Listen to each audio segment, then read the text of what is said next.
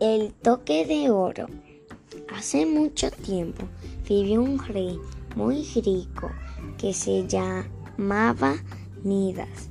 El rey Midas tenía una hija pequeña.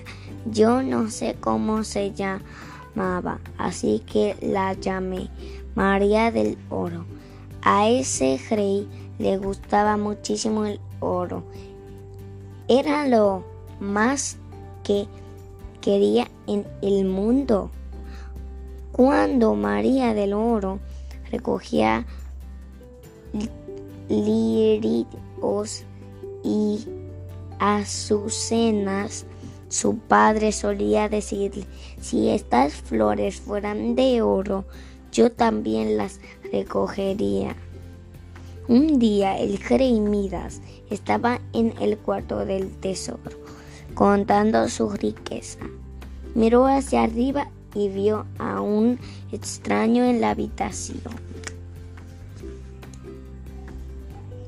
¿Tú eres el hombre rico amigo Midas? dijo el extraño. Sí, tengo algo de oro, respondió Midas, pero no es suficiente. ¿Cómo dices? Grits gritó el extraño. Que no, estás satisfecho. Midas meneó la cabeza. ¿Qué te satisfaría? ¿Qué es lo que deseas? El rey Midas pensó y pensó. Finalmente miró al extraño y dijo, yo desearía que todo lo que tocara se transformara en oro.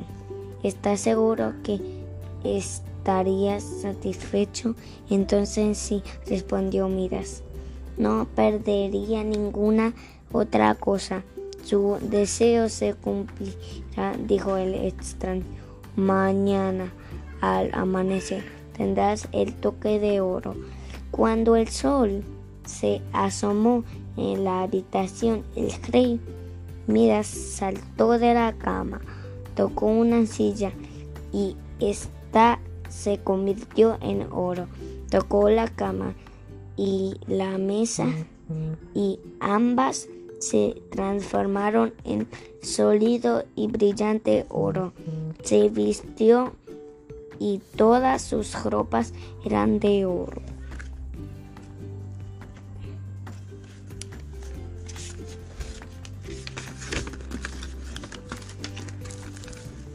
Entonces, entonces el rey Midas se dirigió al jardín. Ahora pensó, tendré el jardín más hermoso del mundo. Tocó todas las hojas y las flores, las cuales se convirtieron en oro reluciente. Después el rey tuvo hambre y fue al palacio a desayunar.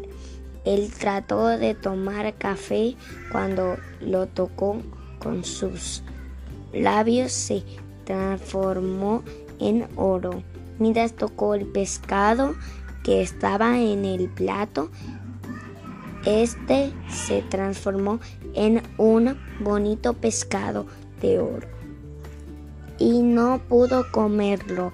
Tomó un huevo el huevo también se transformó en oro. Ustedes pensarían que la gallina de oro había puesto este huevo, pero el rey Midas es la única gallina de esta historia.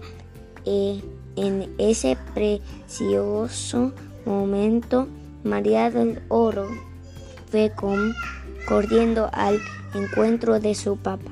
Lo abrazó. Buen día, querido papá, le dijo. El rey besó a su hija. María del Oro, querida, exclamó el rey. Pero María del Oro no respondió. Cielos que había hecho miras su querida hija, su dulce y pequeña María del Oro, se había convertido en oro. Al darle un beso. El rey Midas se puso a llorar. Ahora ya no le importaba el oro. El rey quería a su hija más que todo el oro del mundo. ¿Cómo podré vivir sin mi querida María del Oro? Pensó, daría todo mi dinero si mi hija me fuera de vuelta. El extraño apareció nuevamente. Buen amigo Midas, le dijo, ¿te gusta el toque de oro? Soy muy infeliz, respondió Midas. Ahora sé que el oro no es lo más importante. Veamos, le dijo el extraño, ¿qué piensas que tiene más valor, el toque de oro o un vaso de agua? Un vaso de agua, exclamó el rey. El toque de oro o una corteza de pan. Dame una corteza de pan, respondió el rey. El toque de oro o tu querida pequeña María del Oro. Oh, mi niña, querida niña, lloró Midas. Ella es más preciosa que todo el oro del mundo. Entonces, entonces ve al río que bordea tu jardín, dijo el extraño. El agua del río te quitará el toque de oro. Llena este cántaro con agua y rocea todo lo que has tocado. El rey Midas atravesó corriendo el jardín y saltó al río. Luego llenó el cántaro y volvió rápidamente al palacio. Rocío con el agua a la pequeña y ella volvió a ser su risueña, inquita y querida María del Oro. Lo